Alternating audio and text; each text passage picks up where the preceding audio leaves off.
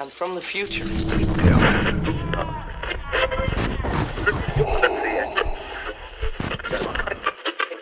Bienvenidos a Geek Capital, la capital del mundo geek. un podcast donde hablaremos de cultura pop y el mundo geek. Esta es una producción de Black Box. Bienvenidos a Geek Capital Podcast, mi nombre es Osvaldo Navarro y pueden encontrarme en redes sociales como Os bajo el cuadrado. Este contenido lo pueden encontrar en Spotify, YouTube, Apple Podcast, Google Podcast y donde se lo encuentren. En este episodio hablaremos sobre lo que ha sucedido en el universo cinematográfico de Marvel dentro de Disney Plus. Oficialmente cerramos la saga del infinito después de lo acontecido en el final de Loki. Pues podemos decir y pues como advertencia, si no has visto Black Widow, WandaVision, Falcon and the Winter Soldier y Loki, vete de aquí. Huye lejos. Esto va a estar lleno de spoilers.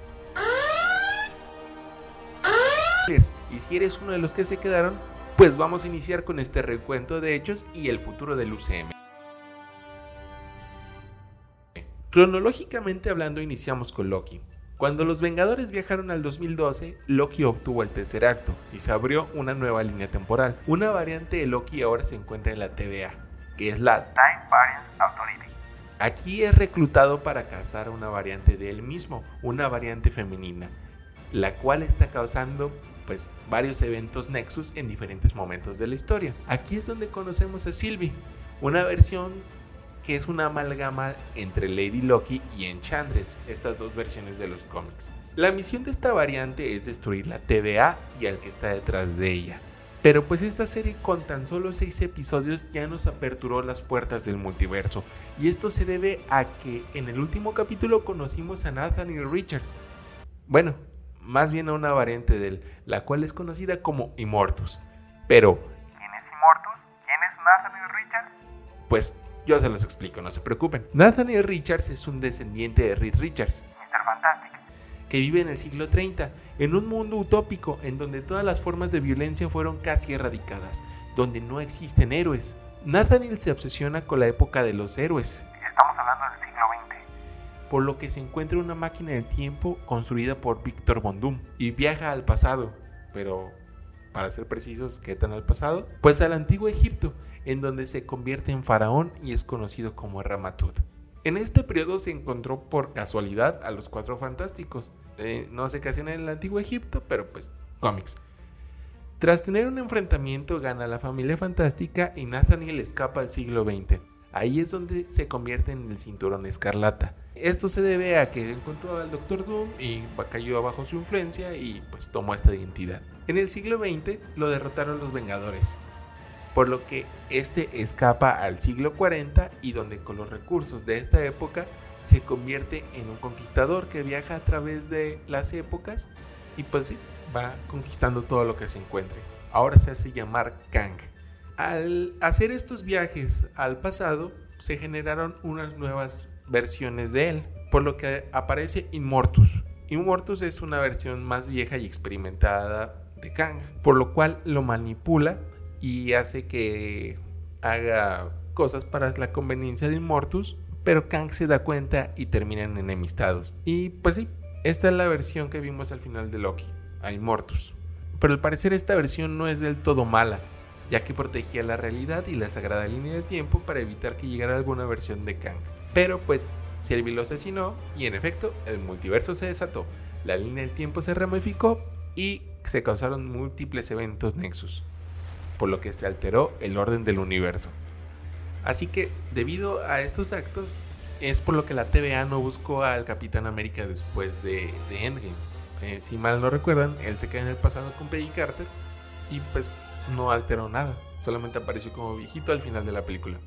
Eh, para el final de la serie, pues Loki termina traicionado por Sylvie y varado en una dimensión alterna, donde Kang ya está presente en la TVA y nunca usó la facha de los Guardianes del Tiempo, por lo que esto es el inicio del multiverso. Perdón, ¿dices que es un multiverso?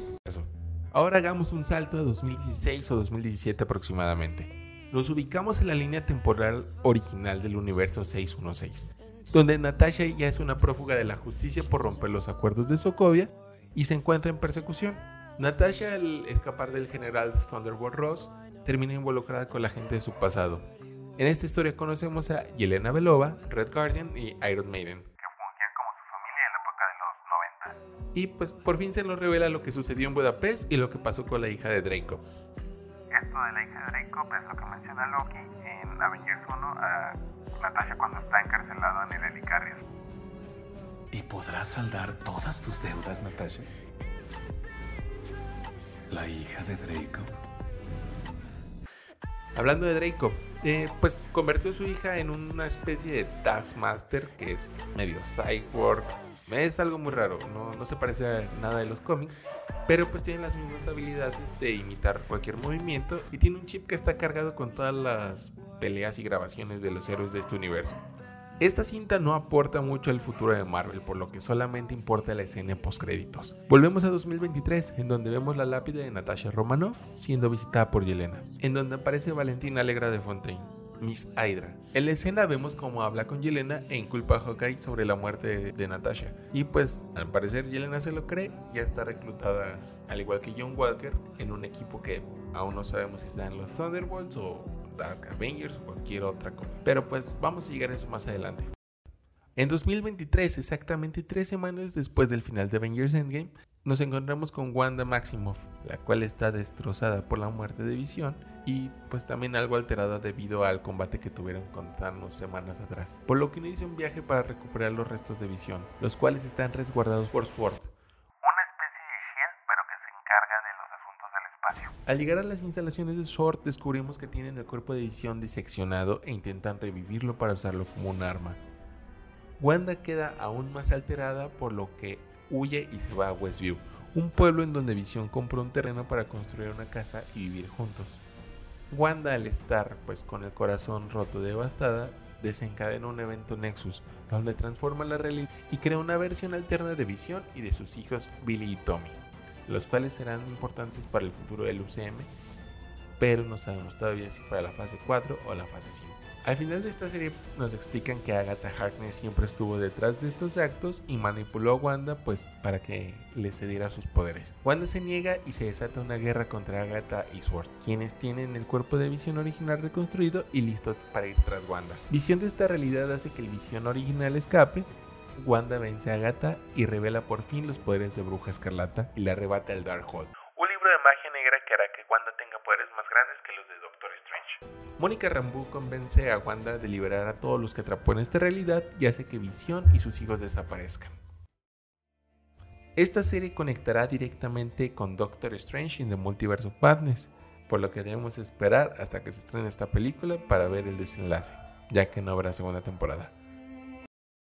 Y por último, nos ubicamos seis meses después de Avengers Endgame y dos meses antes de Spider-Man Far From Home. Nos enfocamos en Sam Wilson, el cual ha relegado el manto de como Capitán América y dona el escudo al Museo Smithsoniano. Pero la silla estará vacía muy poco tiempo, pues anuncia días después que ya hay un nuevo Capitán América. John Walker.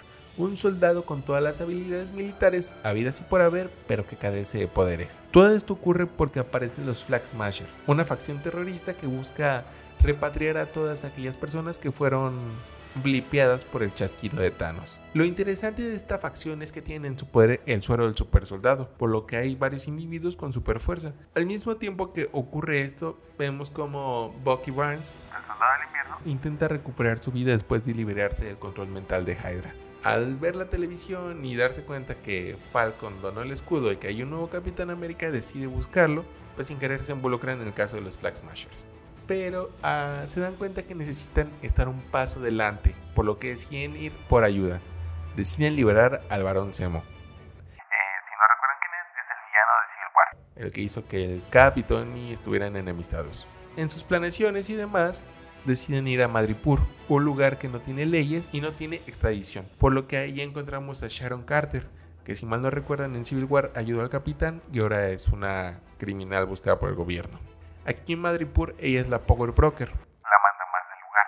eh, por lo que se hace la que ella solamente es uno más eh, sirviéndole a Power Broker y negocia con Falcon y Winter Soldier y los lleva al lugar donde están replicando el suero del super soldado. Barón Zemo asesina al científico que está haciendo esta fórmula y huyen, pero pues después descubrimos que todavía hay sueros sueltos por ahí y todos están en posesión de los Flag Smashers. Los Flag Smashers al enterarse que los están buscando deciden ir por los sueros que los tenían ocultos y moverlos a una ubicación más segura. Pero pues son interceptados por John Walker y su compañero Lamar, eh, además de por Bucky y el Soldado del Invierno, por lo que se hace una batalla campal y estos terminan asesinando al compañero de John Walker por lo que la persecución se hace con una muestra del suero del super soldado y decide beberlo. Pero recuerden, el suero maximiza todas las habilidades y todo lo que hay dentro de una persona. El suero amplifica todo en tu interior, entonces el bien se magnifica, el mal se incrementa. Por lo que si estás loco, vas a quedar más loco. Y este caso de John, pues él está inestable y es súper violento, por lo que persigue a un Flag Smasher y lo asesina. Eh, tanto así que lo asesina de escudazos, por lo que mancha el escudo de sangre y es revocado del manto del Capitán América. Eh, mientras vemos su corte marcial, llega uno de los personajes más interesantes de esta fase y más importantes que es Valentina Alegra de Fontaine, la misma que apareció en la postcréditos de Black Widow. Ella aparece para reclutarlo y darle un nuevo alias. Ya no es el Capitán América, ya es el US Agent. Eh, bueno, me pasa a contarles. Se nos cuenta la historia de Isaiah Bradley, un capitán américa afroamericano que estuvo oculto y fue de los pocos sobrevivientes de la experimentación del suero del super soldado. Eh, Falcon, después de escuchar esta historia, decide por fin tomar su lugar como nuevo capitán América y enfrentar a los Flag Smashers. Eh, después de una persecución en la ciudad y de tener un atentado terrorista en una votación, pues Falcon vence y nos da un discurso sobre las naciones, empatía y que es un momento de un nuevo Capitán América Negro. Esta serie nos presentó dos personajes muy importantes para el futuro. El primero sería Patriot, un integrante de los Young Avengers, que sería como la versión joven del Capitán América, y a Joaquín Torres, el nuevo Falcon del UCM. En los cómics eh, es algo raro porque la Serpent Society lo convierte como en una especie de hombre pájaro, pero pues aquí van a ser las alas de Falcon las que le dan los poderes. Y todo este contenido de Disney Plus nos ha abierto muchos futuros para el UCM, ya sean los Thunderbolts, Young Avengers, Multiversos o el Spider-Verse. Pero ahora nos queda esperar a Doctor Strange in the Multiverse of Madness, Spider-Man No Way Home y Ant-Man Quantumania, donde veremos todas las repercusiones de jugar con la línea del tiempo. Bueno, ya saben todo lo que hay que saber sobre lo que va de Marvel en este año. Mi nombre es Osvaldo Navarro y hemos llegado a la capital. Git Capital. Gracias por escucharnos en esta emisión de Git Capital, el podcast de Geeks para Geeks. Nos escuchamos en el siguiente episodio. Si te gustó este contenido, compártelo en redes sociales. Esta fue una producción de Black Box Media. Diseño de audio y producción, Osvaldo Navarro. Voces adicionales, Joyce Leaños.